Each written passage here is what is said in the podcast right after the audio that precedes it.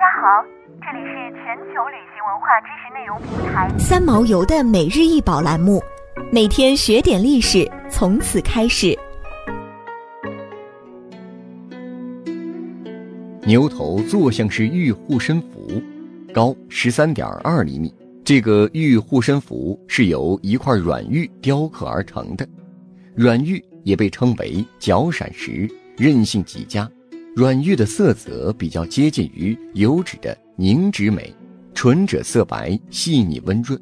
较次的软玉含有少量的氧化金属离子，呈现出青、绿、黄等颜色。这个牛头坐像式玉护身符，整体轮廓强而有力，结构简单细腻。牛头由四个角和两只耳朵构成，牛呈坐姿，双手放在膝盖上。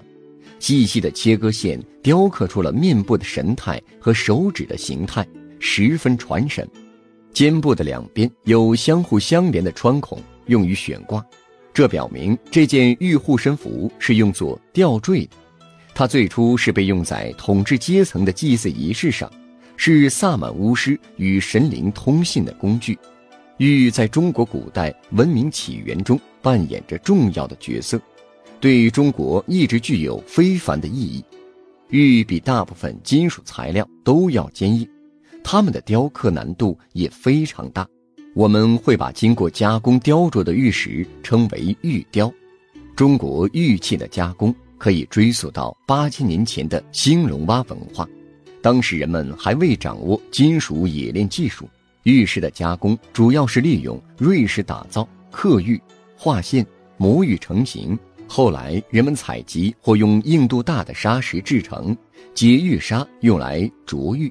利用石器、兽牙、木杆、骨片、绳线、皮革配合解玉砂进行钻、锯、磨，使玉材成型。玉雕的核心主要是研磨和抛光，而不是实际的雕刻。玉雕在中国具有明显的地域性特点。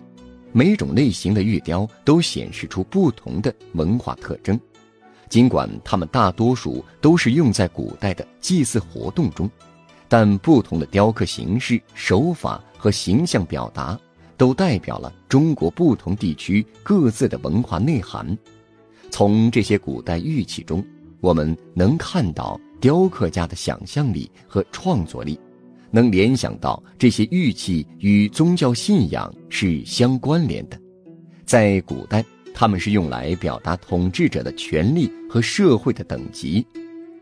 一九五三年，这件玉护身符进入博物馆时，人们对它的形状和原始背景还没有全面的了解，它完全是一件陌生的文物。当时博物馆还没有从中国研究领域获得相应的历史资料，使人们能够理解这一艺术作品的意义。最初，由于古代中国收藏家附加到玉背的铭文，人们认为它是被用在乐器的表演中的。在过去的几十年期间，中国卓越的考古发现，使人们能够了解在中国古代不同的音乐文化中。